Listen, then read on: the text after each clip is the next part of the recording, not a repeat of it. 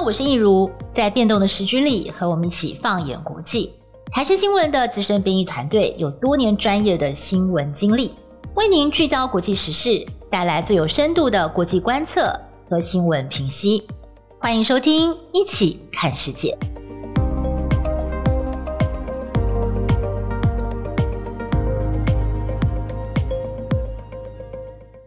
各位听众朋友，大家好，我是易如，欢迎收听《一起看世界》Podcast。啊，时间过得好快哦！我们这这个礼拜稍微继续的暂时来休息一下哦。从这个美国总统大选的议题呢，稍微来休息一下。今天先来谈一谈这个星期哦，我觉得最重的议题应该是这个新冠肺炎呢。呃，第三支疫苗也出来了。那今天呢，这个疫苗出来，当然也是对于说这个全球的防疫哦，好像在明年就是可以看到曙光了。但是同时呢，这个全球的这个呃死亡人数还有染疫人数也飙高。了，那今天呢，加入我们讨论行列的呢，是我们台视新闻部的国际资深编译张立德。嗨，立德你好。嗨，一如。哎，我们台视新闻的观众朋友应该对立德非常的熟悉哦。立德，你这美国总统大选真的是 无一不语。然后呢，从这个两场辩论加一场副总统辩论，再加上当天我们两个一起早上转播，从九点钟到十二点，哇，立德真的是累坏了。所以你知道立德要约你聊 Podcast 很难。立我后来就是本来很兴奋，想说嗯，选后可以来找立德录一集美国总统大选。我说立德说，我真的好累，我需要休息一下，所以才会一直等到今年，我们才等到张立德，是这样子吗？也没有累了，就是因为选后 有一些选后的争议，其实我们国际新闻上面还有很多东西要处理。嗯、那其实 Podcast 这一块，其实我一直都蛮有兴趣的，因为我觉得它跟我平常新闻作业的方式有很大的不同了，因为 Podcast 对我来说是一个呃分享的一个机会，一个平台。嗯，那平常作业新闻作业的话，是一个比较有历史的一个参与感，就是说及时发生的事情，我及时处理掉。那那样子的节奏其实不太一样。那其实我一直都想要找时间来。谈就是加入 Podcast 的讨论了，嗯，对。今天立德要跟我们讲的题目非常的有意思，呃，不能说有意思，应该是我觉得是蛮值得大家醒思的，是一个蛮特别的话题。是呃，因为我们刚刚讲到说新冠肺炎这次就是在这个全世界非常非常的严重，甚至呢，新冠肺炎真的是病毒前面人人平等，不管你是英国首相，甚至是我们今天要聊的主题杀人犯，哦，也在病毒前面是没有分别，大家都是平等的。那今天立德要跟我们分享的呢是。在他的第二故乡，也就是利德，他过去曾经在英国留学的时候，他住在英国的城市里兹。里兹是在这个约克郡，对不对？对对对。OK，这个地方呢，有一个很有名的连续杀人犯。OK，然后他就得到了新冠肺炎，最近在这个狱中过世了。然后没有想到这件事情竟然引起了全英国很大的讨论。哦，又勾起了大家过去非常惊恐的那一段回忆。哎，这个故事的由来到底是什么？待会儿我们也会请立德好好的来跟我们分享。另外呢，就是立德今天在节目当中，他还要跟我们分享的是说，其实他自己在求学的时代哦，他自己的人生经验是他在台湾东海大学的时候读书，他是不是你是不是曾经也有过跟这个连续杀人犯近距离接触？但是你其实并不晓得对方真实身份的状况。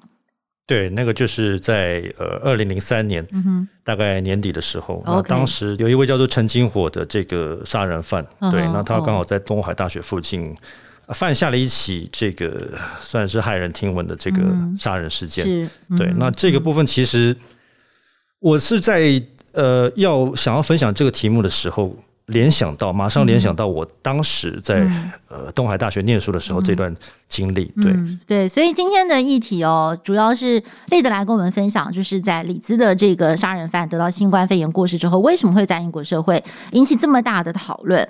还有呢，就是他个人的一个人生经验。那我们来讨论说，呃，社会对于就是呃这个。不断发生哦，就是在全世界各地，就是我们三不时都会听到类似这样子的案例。它反映出来背后的一个社会现象跟文明的现象到底是什么，以及我们到底要用什么样的心态，还有我们必须要怎么样来面对这样的问题哦，然后想办法看看人类有什么更好的方法可以解决这一类的问题。好，这是我们今天希望能够跟听众朋友一起来聊的话题。好，那我们首先来讲讲英国。呃，我们都知道说呢，这个新冠肺炎最近入秋以后，呃，真的是非常的严重。我们在美国现在看到这个死亡的人数已经超过了二十六万人。其实，在英国，在欧陆情况也是非常非常的严重的。我们在新闻报道上面也可以看到说，到处都已经封城了。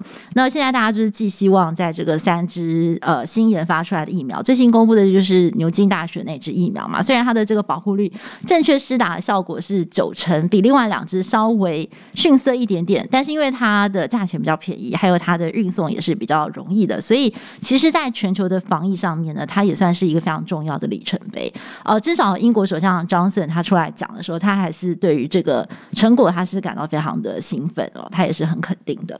OK，那就在这个隧道的尽头快要看到曙光了，明年大家想说，哎，如果都可以打疫苗，然后都可以呃，大家开始有这个群体免疫了，或许到了二零二二年，我们就可以出国去玩啦，这个世界就可以恢复正常了。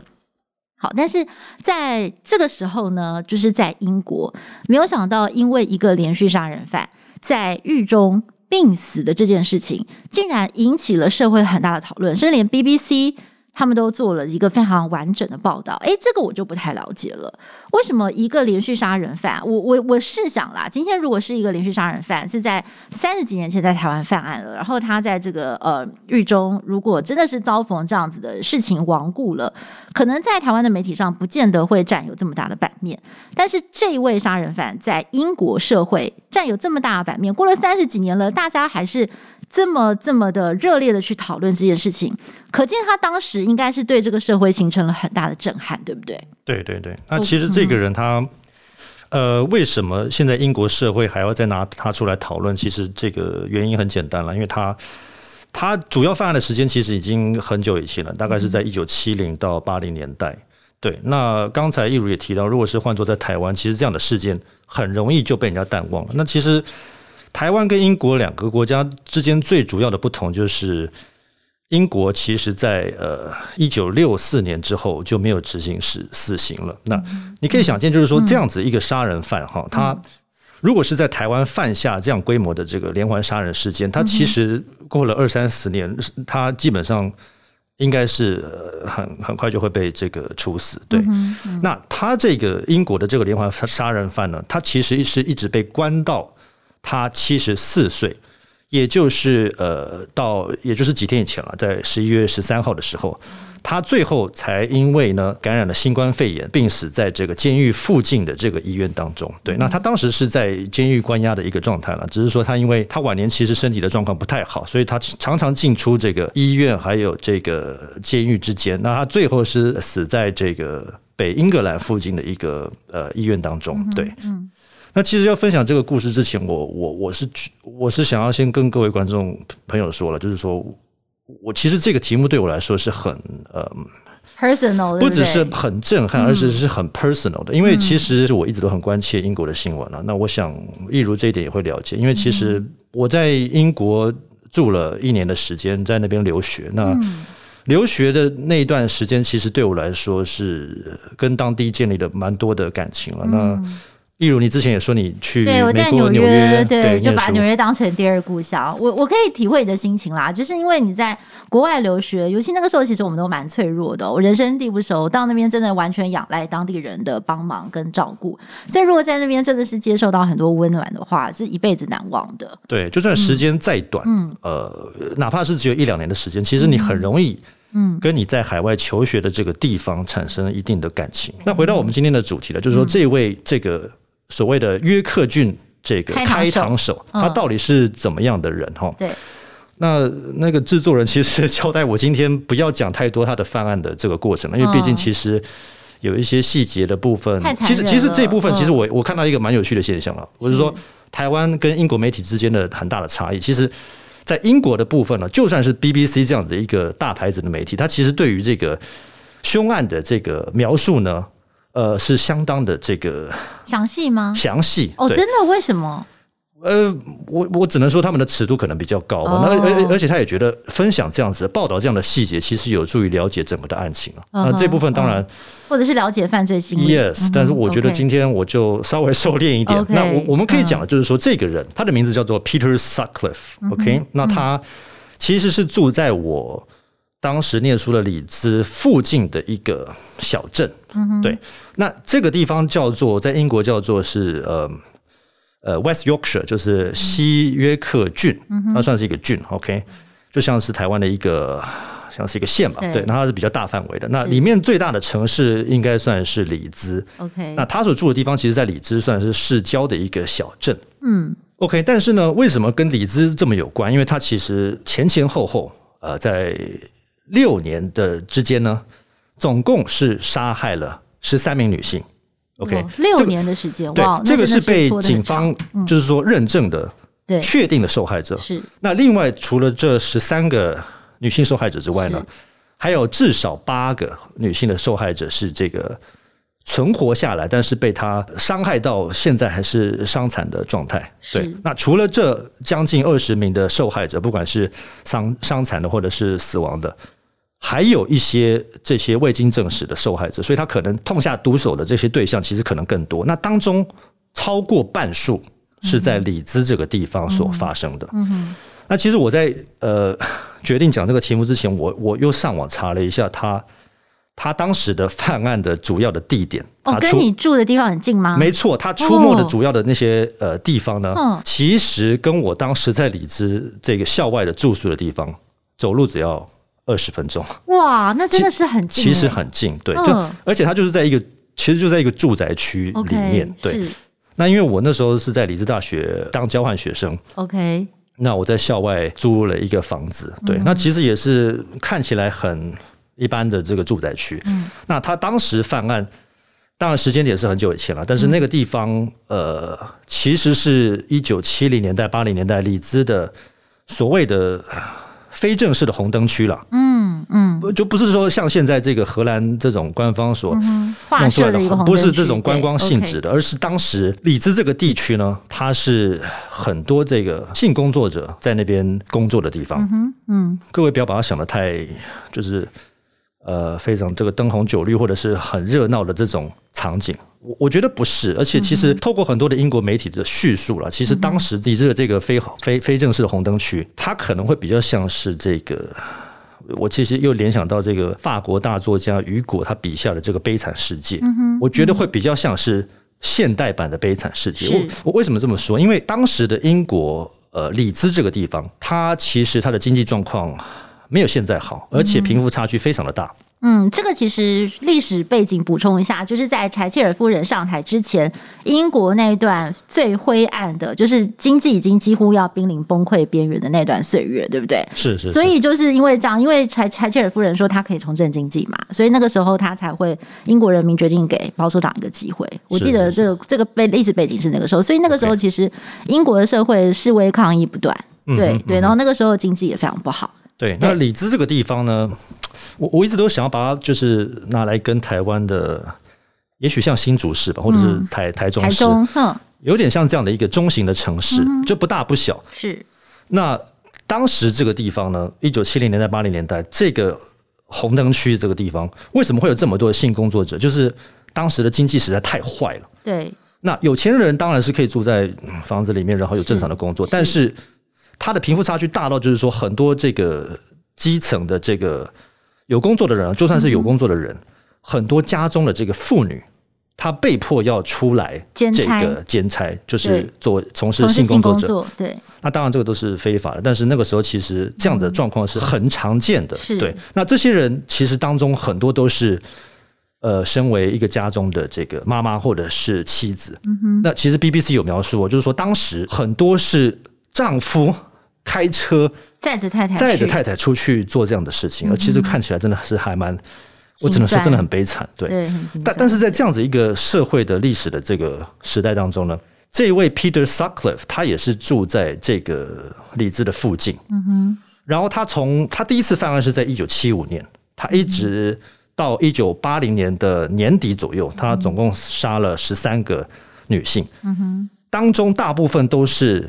呃，性工作者，对，那当时这个英国媒体就是他们一般的解读就是说，因为性工作者他其实是最好下手的对象，嗯哼，你知道吗？就是因为他很没有防备心，他没有办法防备，因为他必须要跟对方从事性交易，他他不可能说我还防卫你嘛，对不对？是是是，所以很没有戒心，是很脆弱的，非常脆弱的一群。对。对，但是偏偏这个 Peter Sutcliffe，他又是朝这些最脆弱的人下手，嗯，那其实当时引发了很大的恐慌。那更大的恐慌是什么？就是说，他这十三个受害者当中。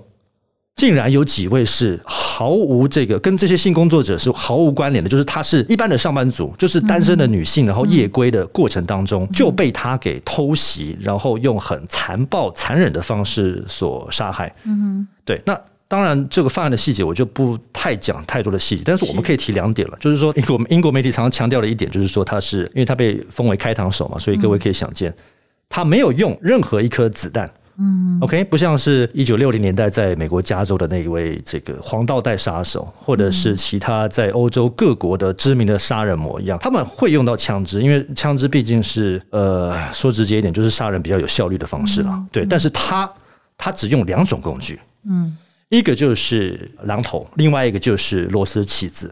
对，那这个是他的标准的犯案的这个 pattern，就是他的犯案的手法。所以其实这样就可以想见，受害者过世的时候，应该是承受到非常大的痛苦。呃，对，因为他用的是这样子的一个方法。是是是，对，所以当时造成了很多社会的恐慌。那当时恐慌到什么程度？哈，就是因为。这个警方迟迟抓不到这个凶手，因为他追了。你看，他第一次犯案是一九七五年，真正落网的时候是一九八一年。他这五六年间，警方怎么追都追不到。是警方太他，他那个时候办案不力吗？是，其实这个也是一个题外题外话了，就是说他另外一个关注的焦点就是当时的警方西约克郡警方的办案能力啊，嗯，被这个英国媒体是讥笑为史诗级的烂，就是说。怎么会这么一个凶残，然后犯了这么多案子？那这其其实还留下不少线索哦。但是怎么会如此大阵仗的警方动员之下呢？竟然可以让他连续法外，而且杀了这么多的人？对对，因为他的目标其实还蛮明显的嘛，而且他的犯案地点也很明显。当然最后还有扩展到这个曼彻斯特，就是附近的里兹附近的那个大城曼曼彻斯特，大家应该比较熟悉。但是大部分活动的区域其实就不过是那。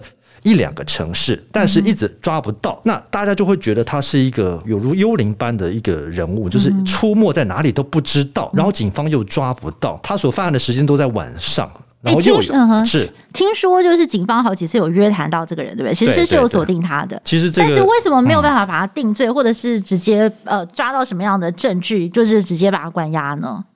呃，你可以想象，其实当时一九七零年代，嗯，当时的办案这个。可以说资源了，跟现在各国的资源差非常多哦。刑事鉴定的科技对还没有这么进步，对。我们有电脑，对，有网络，有 DNA，其实可以，对，是的，可以做很多的录影器，对，很多的建档还有交叉比对，right？但是在一九七零年代那个时候，西约克郡他们全部都是呃手动式的这个记录这些犯罪的证据。那其实在这当中，让这个他有一个统计了，就是说警方其实前前后后侦讯。呃，约谈了这个 Peter Sutcliffe 这个嫌犯哦，是。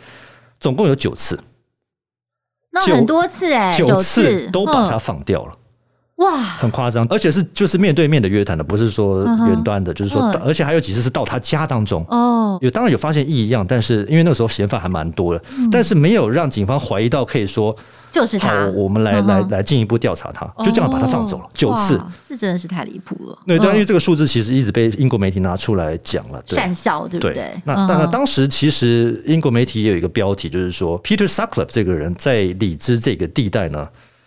呃，制造了一种恐慌，这个恐慌到什么程度？就是已经变成是一种 culture of terror，字面上的意思就是说，它是一个恐惧的、恐怖的文化。Uh. 大家都知道这个犯案的人是一个男性，而且他锁定是女性，所以其实在这个女性当中特别引发了恐慌。Uh. 当时又到一个什么程度？就是说，女性集体上街，然后要示威，因为他觉得警方办案不力。然后另外就是他觉得市政府没有保护这些女性。Uh. 到一个什么程度呢？他们还提出一个要求，就是说我们要来宵禁。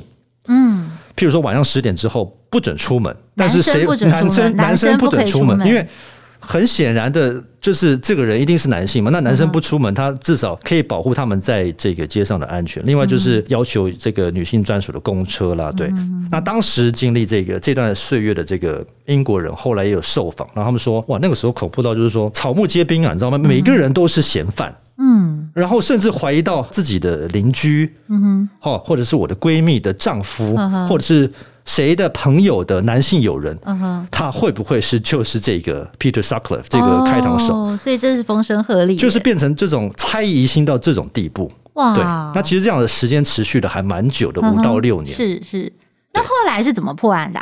看了不少这样子的杀人，呃，连环杀人魔或者是杀人犯。对，我自己对他的感觉是，这个他并不是要跟警方斗智哦，他其实不算是。我不会把它归类成一个智慧犯了，OK？他其实没有没有要做什么躲避，但是其实就是警啊警方的办案能力实在太差了哦，才让他一直逍遥法外。对，但所以我觉得他最后落网是，我只能说警方靠了一点运气了，因为其实他们有一些一定的线索，然后最最后一次呢，就是他要用同样的手法，要在杀害另外一名性工作者的时候呢，他在车中跟这个即将要成为受害者，本来要成为受害者的这个性工作者要从事交易。OK，然后警方就发现，哎，这个车子很可疑，因为它的车牌是这个失窃车的车牌，嗯，还是盗用的车牌，嗯，那后来就找了这个车主，那就是在当时在车子里面的这个 Peter Sutcliffe 来问话，嗯哼，结果就发现，哎，他跟这个前几年就是这些目击者所描述的这些长相很像，然后另外就是他的一些出没的地方，他工作过的地方，嗯，拼拼凑凑，哎，就发现。应该是这个人，结果这个人呢，他被逮捕之后，哇，没有几天呢，没有几天他就认罪了，他就认罪了。这其实也是一个很特别的一点，因为其实过去在欧美很多的这种类似的案件当中，你还记得，应该还记得，就是说这种呃连环杀人魔被抓到的时候，要么就是呃他可能有政治性的宣言了，那他可能就是说这是我我干的，这个这个没有问题，但是说。大部分的人是到最后都不想要承认，你知道吗？就是他想要跟警方斗智到他死前的那一刻，但是他呢被逮捕之后，其实没几天他就承认了。嗯，对。那其实我我我后来有去看一些纪录片，他当时有一个很惊悚的一个，应该说很震撼的一个画面，嗯就是他被逮捕，然后要第一次出庭的时候，嗯，哇，这个人当然是当时人神共愤了。那当然在李治这个地方，就是大家心中的。怨恨，说难听一点，就是都是心中的恶魔了。没想到就这样子在大家的面前就要去出庭，然后哇，那个时候全城暴动，你知道吗？就是那个纪录片我看了非常的震撼，因为那些都是我上学的时候所经过的一些地方。没想到在一九八一年、一九八零年代那个时候是如此的这个可以说是腥风血雨哇！整个城市的人都跑出来要围观，要动用私刑把这个人给干掉。每个人都想要踹他一脚，或者是是是。然后那个时候其实英国就已经没有死刑了嘛，那大家都知道他这个人。人大概也会被关到这个终身监禁，但是大家就想要出那一口气，你知道吗？那他那个纪录片就拍到说，哇，他当时候被逮捕，然后警方用一个布袋，嗯，把他包的像蚕宝宝一样，然后把他送到那个要审讯的地方。哇，那个全程暴动要围攻，那真的是比足球赛还要人人还要多，就是整个街头都站满了人。对，哦，那所以后来警方有没有去分析一下他的犯罪心理，包括这个人他的成长背景啊等等的？各个这个英国媒体其实做有做一些呃相关的报道和猜测。那其实 Peter Sutcliffe 这个人哈，嗯、他其实在犯案的时候已经是有结婚哦，他有太太。他在第一个，嗯、他在他杀害第一个呃性工作者之前呢，嗯、大概两年之前他就已经结婚了。嗯、对，我昨天来看了一下，他这个太太呢现在还活着哦，而且后来还在再嫁。再婚，对，再再婚，然后他住的地方就是我所熟悉的里兹了，对，那他现在当然很低调。最后一次被拍到的时候是二零一八年。嗯，外界比较不了解的就是说，这个凶手呢，他跟他的太太呃之间的关系。嗯哼，在犯案的过程当中，对外所表现出来的是一个有正常婚姻、正常家庭生活的一个男人。嗯哼，而且他也有正职的工作，他是一个卡车司机吧？对。其实到最后呢，他被关入监狱之后，一九八一年呃开始受审。嗯哼，他一直到一九九四年还跟这个。监狱外的太太还维持婚姻关系啊？可以想象吗？就是说，哇，第一个就是一个人在狱中，一个人在狱外，然后还可以维持。你看，一九八一年到一九九四年才离婚哦。是，那这样维持了十三、十四年的婚姻关系。其实大家会觉得，黑还蛮多的疑问。那其实他的太太，当然大英国是英国八卦八卦媒体是非常的非常的恐怖了，就是说他们会追这个人追到天涯海角。那他其实还是很低调。嗯。据说是没有人真正的、真的好好的访问过他，或者是呃问话。但是有一个，我昨天看了，有一个传记作家，他的他叫做 Gordon Byrne，是。他在一九八四年的时候写了一本书，那就是研究 Peter Sutcliffe。他这个个案哦，这本书而且还不是就是一般这种八卦性质的书，他是真的好好的去分析他的心理。他这个这本书其实还获得提名哦，有一个叫做艾伦坡奖，OK，这是美国一个很著名的文学奖，OK。然后他他的提名的这个项目是最佳犯罪实录，一九八六年提名，所以这个这个小说其实是被大家公认是做的还蛮蛮详细、蛮详尽的，很有 credit 的。对，那他其实当时就是前往里兹这个地方呢，访问了很多。这个 Peter Sutcliffe，嗯哼，当时他还没有去世嘛，那他很多的周边的亲友、亲朋好友，对，那其实他整理出一些疑点了哈。第一个就是说，他太太 Peter Sutcliffe 的太太，其实在婚前的两年前，他就被诊断出是有这个妄想型的思觉失调症。哦，对，嗯，那另外就是有很多的亲友指出哈，这个夫妻之间的关系其实是有一些失衡。嗯哼，怎么说？就是说，这个太太呢，其实长期对 Peter Sutcliffe 就是他先生，嗯哼。呃，精神上还有肢体上面的施虐、家暴是不是？是，OK。他们太太对先生对，没错，他就是形容说，他太太非常的强势，强势到就是经常动不动就对他就是出手打他，把他打得像小孩子一样。其实很多呃过去的简报就是他们的报纸，嗯，当时有一些哦调查这个案件的警探，最后就做了一个结论，嗯哼，Peter Sutcliffe 他为什么要杀那么多人？嗯。那个警探就说一句很很经典的话，他说他对了二十几个人如此痛下毒手，但是在痛下毒手的那一瞬间呢，他其实是在杀他自己的太太。哦，但是他只只敢在心中对他太太这么做。嗯哼，他表面上还是非常的畏惧他太太。嗯哼嗯哼，所以他其实有一些人就是做了一些连结，就是说，嗯。他其实对他的太太有很多的怨恨，嗯，但是但是他不敢表达出来，他变成把这样的怨恨转嫁到这些没有手无寸铁、手无寸铁的这些性工作者的身上，是，对，对，那这个当然是后面的，嗯，呃，包括这位传记作家，还有很多的英国媒体做的一些猜想，嗯，就是从犯罪心理的角度去分析，对，但是这个 Peter Sutcliffe 他其实在死前呢，他其实也多次透露了，就是说。他为什么要犯这个案子？犯那么多案子？嗯嗯、他说他有一个说法，其实听起来还蛮超自然的。对，嗯、他在受审的过程当中，他说：“我听到了上帝的声音，上帝叫我要去杀害这些性工作者。”他之前有一个工作了，就是从事这个掘坟者，就是在棺材下葬之前要挖一个洞嘛。那他是在墓地里面工作这样的人。他说他在工作的期间听到上帝对他这么说，这应该只是脱罪之词吧？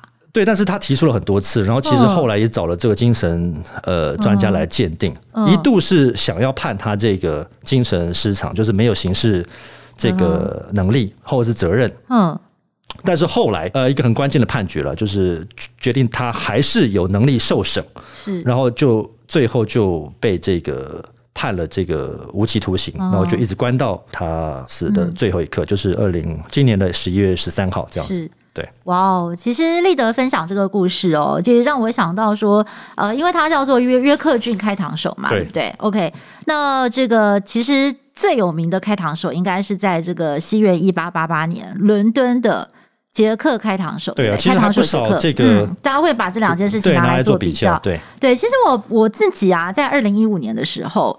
呃，那个时候我有到英国去玩，是是是，对，然后那个时候我有特别去参加这个开膛手杰克的暗夜之旅。哎呦，你知道，就是他们那个时候，呃，伦敦有有一个呃 one day 的 walking tour，是，是，对，就是晚上，而且他们是约在晚上七八点以后才见面哦。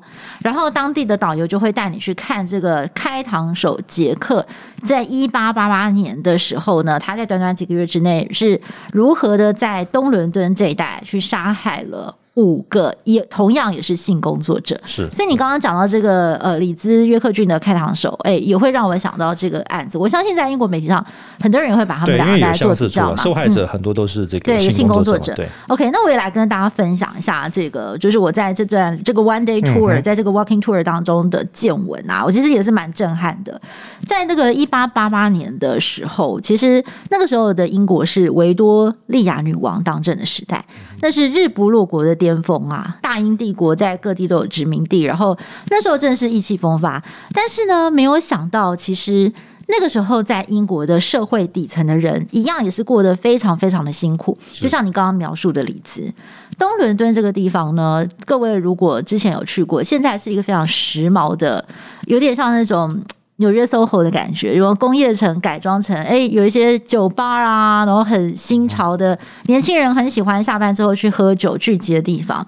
但是他在一百多年前的伦敦，那个时候刚好就是工业革命爆发的时候哦，那很多很多来自欧洲的移民涌到伦敦来找工作，那他们的生活是非常非常困苦的，那没有地方住，他们就全部都是集中在东伦敦，所以东伦敦这边呢，真的是这个社会最底层的阴暗角落。OK，然后还有呢，就是在这个数万名的移民，单身移民，就是距离在聚聚在东伦敦这个地方，那同样的也造成了在这个地方呢，呃，他们有这个所谓的性需求，就这个性交易的需求，所以呢，也吸引了很多这个当时呢生活非常困苦的女性哦，也是在这里，而且在这个维多利亚时代，女性真的是非常的可怜。你结了婚之后，你就只有一条路，你就是跟着你的丈夫跟到死。你的丈夫在这过程当中虐待你、家暴什么的，你都不能逃。你如果逃出来的话，对不起，你就没有自我谋生的能力。所以很多人是受不了自己先生的家暴或什么的，然后就离开了先生，然后又无路可去，又被这整个家族唾弃跟排斥。所以最后他们就沦落到了东伦敦这边，然后以性工作为生。嗯，因为他们没有办法，就是有自己谋生的这个能力哈。那个时候比较对，而且他们真的很可怜。他们那个时候的真的是那种日租套房，哎，你每天就是要交房租，你如果交不出房租的话，那个房东就会把你扫地到街上，而且那个时候听说入夜之后的东伦敦是很可怕的，是你如果在街上，你真的可能会被抢，会被杀，只是因为别人可能看上你身上的一件衣服，或者是看上你的一双靴子，所以就是你，你真的是千万不能让自己。冻死或流落在街头，你知道吗？你宁可就是听说那时候花一便士或两便士哦，你还可以去酒吧里面坐着，就是过一整个晚上，但是店家会不准你趴在桌上睡觉，都已经到了这种地步。所以那个时候，在这个一八八八年哦，他的第一个案子哦出现的时候呢，是在呃这个八月三十一号。对，那八月三十一号呢，这个这位女性哦，她叫做 Mary Ann Nichols。结果他就是我刚刚讲的那个状况，因为他自己有这个酗酒的问题，他跟他的先生分居，分居之后他没有办法，他的先生后来发现他从事性交易啊，就完全把他的金源断掉，然后他完全没有办法，他每天必须要出去透过性工作，然后才能够养活自己，就没有想到他就成了这个开膛手杰克第一个下手犯案的目标。嗯，然后再来第二。第二个案子哦，这个真的也是很可怜。这个呃叫做安妮，这个 Chapman，他呢是因为他的女儿生病过世了，然后他的孩子另外一个儿子也有一些嗯，就是有一些身体上的问题，所以他受不了打击，那跟这个家里跟也是闹得很很很不好，跟先生的感情也是出了问题，所以他也是不得已这样就流落街头，你知道吗？那个时候在东伦敦，我还我还要去看那个地方，叫 Whitechapel 白教堂。白教堂那一带真的是最困苦的人，他可能只能去教堂里面领一些微薄的东西来吃啊，或者是拿一些衣服，教堂也没有办法收留他，因为实在有太多人需要接济了。但是你现现在回去那个地方看的话，看得出来。他就是现在还是比较呃经济状况比较弱弱的地方吗？嗯，其实我它当然没有像伦敦市中心这么的 fancy 咯，它没有像是白金汉宫啊那附近这样子哦弄得那么漂亮，或者是像 Piccadilly 那个 Pic Piccadilly Street 这么的漂亮哈。呃，但是就是感觉得出来，那边以前很多工厂，OK，但是现在改装了很多那种很 fancy 的酒吧啊，年轻人很喜欢去那边玩这样子，所以有有点看不出来有这么的落魄啦，我觉得，嗯，毕竟时间也久了嘛，对，没错，所以接着又紧接着又发生了第三案、第四案啦、啊、第五案这样子哦，那每每一位都是性工作者，也都是很可怜，而且这个开膛者杰克他真的是越来越嚣张哦，他甚至还会写信给。伦敦的警方哎、欸，就跟警方呛虾这样子，然后他还寄了一块那个被害人的呃肾脏去给给警方，然后还跟警方说不好意思，我第另外一块我吃掉了。所以他是有点想要跟警方斗智的。对，然后对，还有就是，而且他的手法越来越大胆，他其中还有一次是直接把被害人弃尸在大街上。是。对，那那个真的就是。就大家都很震惊啊！你到底是从哪里出来的？你其实把人弃尸在大街上，难道没有人看到吗？目击者到底是谁？对，所以这些事情完全你知道，他就是很大胆，他就是想要公然的去跟警方挑战。然后结果最离奇的是，他做完第五个案子之后，他就整个人间蒸发了。但是，呃，嗯、就是说，除了这五个受害者之外，有没有其他未经证实，但是怀疑是他所犯下的案件？好像没有诶、欸，就是这五个是最著名的。然后大家就过了这一百多年来，一直抓不到人。OK，一直抓不到人，那列了很多很多的嫌疑犯。然后最经典的呢，是在近代哦，就是呃，我大概就记得是是是十几年前吧。哦，有有一个有一个呃英国人，他就是对这个事情非常的有兴趣，他想要去调查，他就。号称他买下了当时其中一位受害者身上的披肩，嗯哼，然后他拿去做刑事鉴定，鉴鉴定 DNA，在那个 DNA 上面呢，就验出了两个两个人，一个就是这个受害者本身的 DNA，另外一个人哦，是当时一个波兰裔的移民哈，他也是在白教堂附近活动的一位男子，他也被列为嫌疑犯，就验出了他的 DNA。哇，那个时候就是大家都很振奋，说哦，那我们终于找到了这个人，就是开膛手杰克。但是呢，其实后来专家就说，哦，你们不能这样子，就是在同一块披肩上面发现了另外一个男子的 DNA，然后那个 DNA 刚好又是这个当中列的一个嫌疑人，就是没有办法作为直接的证据。对对对，这不是一个直接的证据，所以这件事情后来又不了了之。所以就变成，所以这个事情对，它就变成世纪悬案。但是我觉得我听到立德刚刚跟我分享这个 case，然后还有就是我到。呃，东伦敦参加的那趟 tour，嗯、我我觉得这两个案子有惊人的相似之处，嗯、就是说凶手同样都是找这个社会上最辛苦、最辛苦，不得已必须要在谁会在这个这么寒冷的冬天，然后就是呃，如果你真的是有家庭有小孩，如果你没有经济上面的压力，谁会愿意出来，就是呃去从事？性工作，甚至是在这么危险的情况之下，对。但是我觉得他挑选的被害人是最没有能力反抗的，然后他们也是最必须要冒着风险，只是为了要活下去。他们甚至连明天的饭钱在哪里都不知道的人。所以我觉得这两件事情其实都是呃反映出这个社会底层的悲哀跟无奈。对，然后我觉得最让人不舍跟不忍的，就是说，呃，他们的生活已经这么辛苦了，然后没有想到居然还有人，就是呃，会挑选他们作为这个杀害的对象，只是因为他们是最无力反抗的一群。嗯哼，其实其实这种事件在其他的国家也有，但是在英国就感觉是每隔一段时间。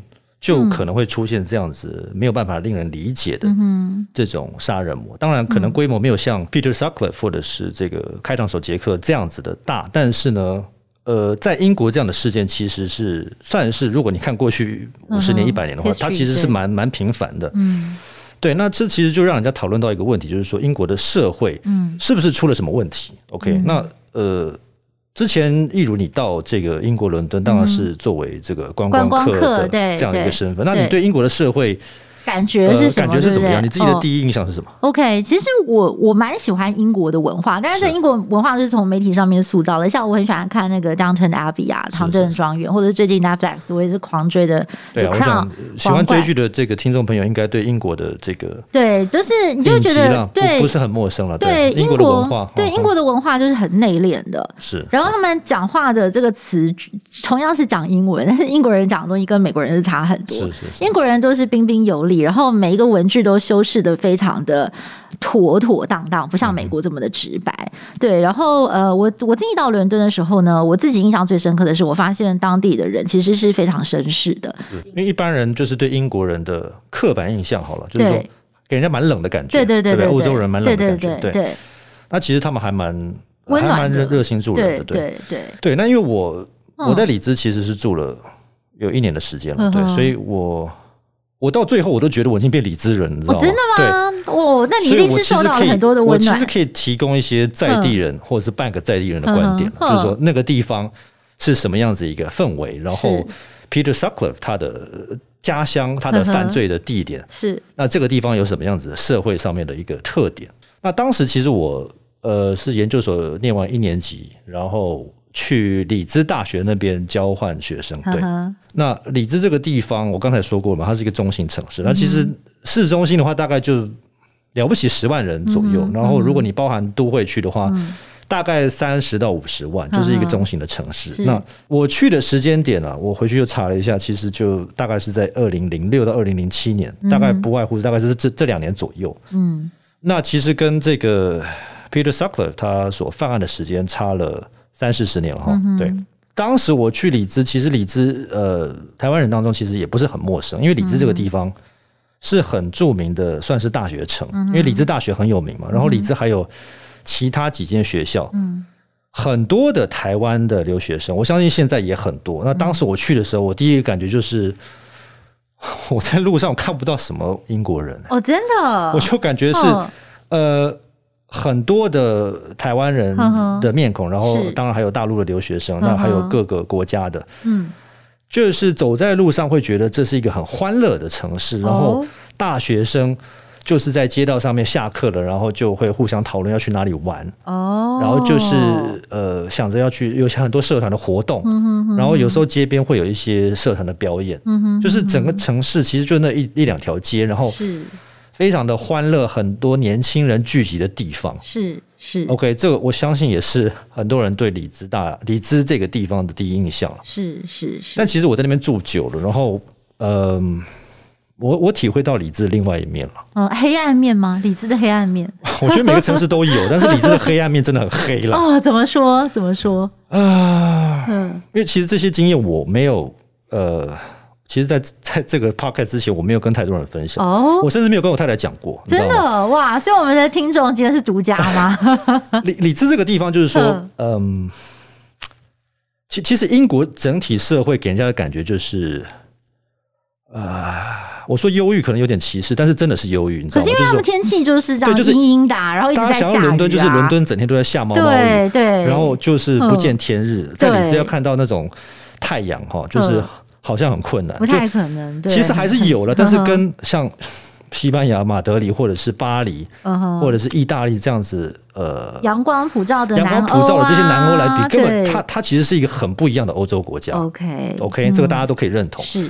那伦敦是这个样子，但伦敦其实有很多夜间的这个夜生活。是 OK，但是里兹这个地方，哦，标准的欧洲城市，因为我在德国长大嘛，里兹这个地方，你只要到了晚上七点之后，嗯。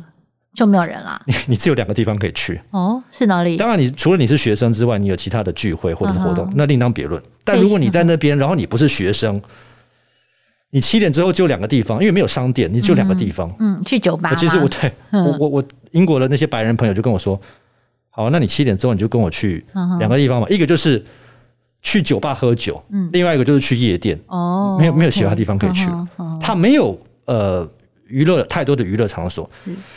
那么大一个也不小的城市，但是我记得没有几间电影院，大概只有一间吧。我在那边从来没有看过电影。然后台湾人很喜欢逛的夜市，那边当然是不可能有。OK，它基本上商店不包含可以逛街的买的这些商店，除了餐厅除外了。那它是呃七点之后都关门的。对，那这个呃，所以到晚上的时候，其实它是一个很昏暗的地方。对，那我在理智的时候，其实我不知道那个地方的这个。呃，犯罪率了。Uh huh. 那其实那个时候，很多英国朋友跟我说，呃，里兹这个地方哈，Steven，就是你你白天去哪里都好了，但是你晚上哈有一些 no go huh. 你你真的不能去，不可以去哦。对，去了会怎样？像他就是说不要去，就是你是一个外、哦、外来者，很危险啦，对，就是很危险。OK，那我就当然很乖嘛，我就待在家里。嗯、但是那个时候跟我一起住的一个室友，嗯，那他有一个习惯，就是他喜欢晚上的时候，是，而且是凌晨的时候自己出去散心，嗯，然后我就跟他说过很多次了，就是说你不要去，很危险，嗯哼，但但还是要去。然后他有一天早上回来，然后在吃吃早餐的时候，我就看到他身上怎么有抓痕啊。嗯。然后他就跟我说，他昨天晚上，嗯，走在路上，然后莫名其妙被攻击，而且他那个攻击的方式，他觉得不是种族歧视，或者是呃挑起了什么，可能瞪到人家，或者是引引起别人的不悦。那就是呃，他在这个过程当中呢，他就莫名其妙的被攻击，而且被勒住脖子。那最后他因为他身材很壮硕了，所以他去脱逃了。对，但是他就。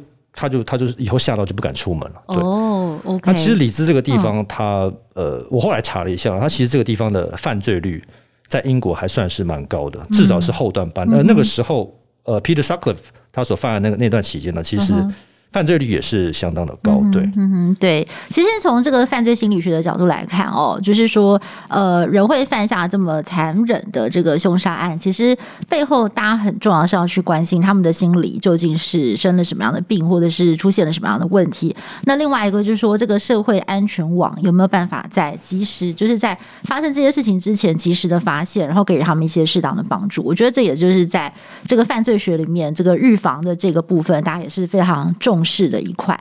那其实，其实除了刚刚立德跟我们分享的这个李兹的这个杀人魔事件，其实立德本身的人生经验在台湾，你在东海大学念书的时候，是不是有跟就是在这个呃二零零三年左右，就是在台湾也是犯下了这个案呃，就是震惊社会案件的这个陈金火有过近距离的接触？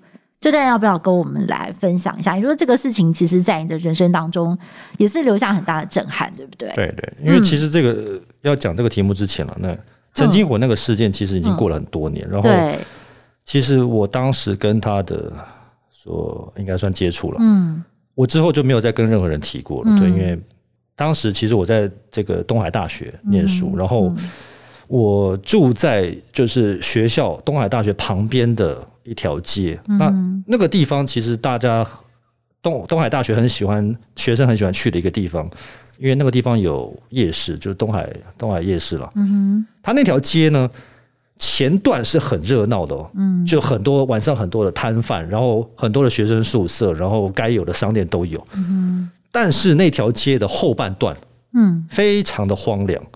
那我那个时候因为就也是想要找便宜的住宿的地方，然后我就选到那一条路的最末端。是，然后呃，我后来就也没有交通工具，所以我每天其实走路了，就从那个呃这条路的最末端，然后走到东海大学，大概走二三十分钟吧。那这个陈金火呢，呃，就是二零零三年犯犯下这个杀人事件的陈金火。嗯。他当时就在这条路上面开了一间机车行。嗯哼，嗯，那可能有一些当时的大学生可能去那边，呃，他的店里面可能呃光顾过了哈。但我我不只是去那边换过几次机油。嗯哼，我到后来因为其实机车坏了，然后我每次上学走路经过他店门口的时候，我每天都跟他打招呼。嗯嗯，就是。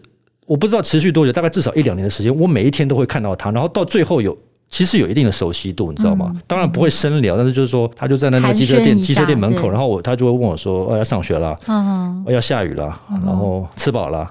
嗯”但就是这样子的一个对话了。OK，对。但是我对他已经有一定的熟悉度了。OK，OK。然后到二零零三年的年底的时候，嗯，我我从新闻当中看到他犯下的那个案件，嗯哼。呃，当时他被封为台湾的食人魔了，嗯、我就不讲犯案过程。嗯、但是，如果有兴趣的网友可以自己去查。嗯，他当时其实引发了很大的恐慌。嗯，在东海大学这个地方，包括台中市，嗯、全台湾都都有。那其实我看到那个新闻的时候，我我第一个反应是我还蛮我还蛮反胃的，你知道吗？嗯、因为我我当然是很同情死者。嗯，但其实我。我我有点为这这个陈金火感到悲哀，你知道吗？嗯，因为我我跟他已经有一定的熟悉度，然后他竟然能够犯下如此凶残的案件，我会很想要知道为什么，嗯，你你为什么可以如此的对待一个一个人，嗯，一个无辜的人，嗯，嗯，那其实当然后来就是他把这个死者的这些呃遗体了哈，嗯，就是一直存放在他那个机车行里面，嗯，那我不知道在这个过程当中，我是不是又路过他的店门口，然后打跟他打了多少次招呼，嗯。但是我现在回头看，我其实那个时候的反应是非常的，呃，反胃，然后非常的震撼，然后又比别人多一层震撼，因为我跟他已经有一定的熟悉度。对对。当然那个时候你不知道，对。对，那那个时候其实这件事情很轰动，然后我我后来有跟一些班上的同学讲，嗯，然后后来其实班上的男同学也都有开玩笑，就是我每次去上学，他们就说陈金火的朋友来了，你知道吗？就是。就是半开玩笑的讲，但其实那个时候大家，特别是女学生啊，因为她受害者是女性，对，很多的女学生其实都很害怕，嗯哼，对。那她最后当然是被判死刑，然后、嗯、呃枪决了，对，是也也伏法了哇呀！所以我觉得哇，立德今天分享的这两个例子哦，就是都是带我们直视这个人性的最黑暗的一面。对，其实立德，你要不要简单的来做个结论啊？你说杜斯托耶夫斯基的。罪与罚让你很有感触。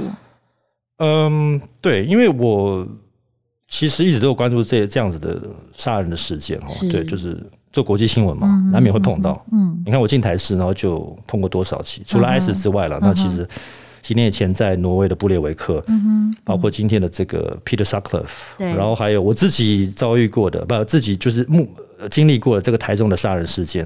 那当然，欧美还有各式各样的这种杀人事件。嗯。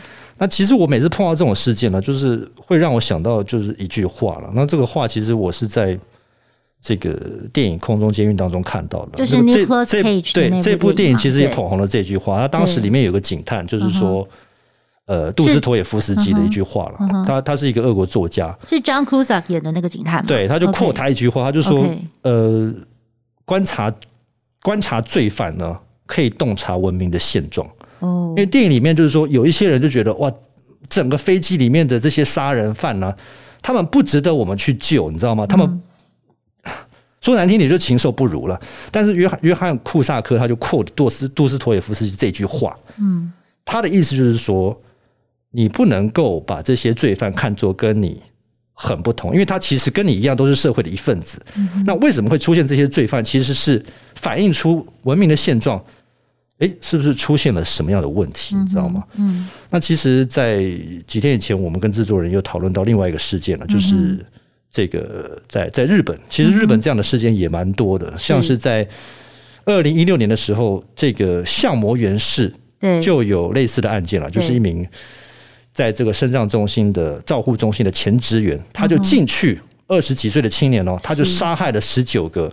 呃，手无寸铁的这些身障人士，然后还造成了二十六伤。嗯哼，那其实那个新闻事件结束之后，大家就有很多的探讨。嗯哼，那当时这个相模原市的市长就做了一个结论了。嗯，哦，不管他的动机怎么样，嗯，大家可以做各种的猜想或者是联想，但是他就说了一句很重要的话，他就说，建立彼此互助的共生社会，是在这场悲剧之后我们应该努力的方向。那我觉得类似这样的探讨，其实包括在台湾，还有在英国，我觉得其实还不够。嗯哼，对，因为发生这种这种事件的时候，其实大家的第一个反应就是，当然八卦媒体的炒作是要要负一部分的责任了。但是大家第一时间的反应就是说，他们想要把这些杀人犯给妖魔化。嗯哼，那可能会急着想要将他们。知道除之而后快，就是说他他可能是社会当中的呃呃呃，算是毒瘤吧，你知道吗？嗯但是他们不会想到，就是说这些人的产生是不是反映了呃文明社会的现现状，是不是有什么问题？对对，其实立德讲到这个，我也是非常有感哦。呃，我也来分享一下，就是我在二零一二年出版的一本书，是我很喜欢的，叫做《死过一次才学会爱》。她是一位印度的印度裔的女性，她在香港成长，叫做艾妮塔穆扎尼，他的这个故事真的是非常的奇迹。他反正就是一个癌症末期的病患，呃，据说呢，经过了所谓的濒死经验，然后他看到了这个死后的世界之后，他突然呃，就是就是他有很大的顿悟，然后他就决定要回到人间。结果呢，他回到回他的灵魂回到了他的身体，就是在香港的那个医院之后，他短短两个礼拜的时间，他的身体从癌症末期到最后就是查不出任何的癌细胞，才两个礼拜的时间。然后这件事情在医学上面也是有证据的，大家百思不得其解。所以他出了这本书，把他的这个过程当中全部写出来，轰动全世界。他在全世界各地不断的巡回演讲。其实他要提的概念非常的简单，他说我们每个人社会会生病，就是因为我们不了解我们自己是谁。其实我们是爱，爱，爱就是。每个人其实都是很值得被爱的。当我们不爱自己的时候，我们也会觉得这个社会不爱我们。对，然后呃，甚至很多人也跟他问了很多的问题哦。我觉得他有有 有一个观众就就有问他哦，就是一个听众读者就说：“嗯，你你带回来讯息是告诉我们应该好好做自己，好好爱自己。但如果是罪犯跟杀人犯呢，他们也应该好好做自己吗？还有你说在另外一个国度没有审判，代表杀人不需要付出代价了吗？” OK，那他当然他的回答非常的长，但是我觉得其中一段回答我把它念给大家听，我觉得真的是非常的发人深省。他说，连续杀人犯是生病了，就像是癌症患者一样。如果杀人犯变多了，其实代表这个社会生病，把他们关进牢里只是治标不治本，就像治疗癌症的症状。就是呃，看到哪里有癌细胞就把它切掉一样。如果我们不改变，并且企图超越社会内的核心议题，问题只会越来越严重。我们只好盖更多的监狱，司法制度也会变得负担更重。而罪犯不只是自身环境下的受害者，其实他也反映出整个问题所表现出来社会的现状。所以他觉得真正的解药是这个社会需要的，不是更多的监狱，而是更多的医院。而这个医院不是医身体的医院，而是医治心灵的医院。对，所以我觉得他这个想法非常的前进啊！我觉得可能人类要再过一两一两百年，才才能够真正了解他的深意。但是我很开心，我们今天就是呃。能够借由立德分享到，就是他自身经验当中的这个非常黑暗的这个新闻事件哦，他的一些反思，然后也带着我们一起来反思这些我们平常可能不太愿意去面对的问题。对，好，那我们今天也非常谢谢立德加入我们 Podcast 的讨论行列哦，带给我们这么深刻的一些心思跟观点。那也谢谢听众朋友的收听。那我们要再次提醒大家，现在我们一起看世界 Podcast 有 IG 了，大家可以踊跃的上去留言，给我们 feedback，跟我们分享有什么样想听的议题，也可以给我们建议。那别忘了每周六晚上九点钟，请锁定台视新闻台，一起看世界。拜拜，拜拜。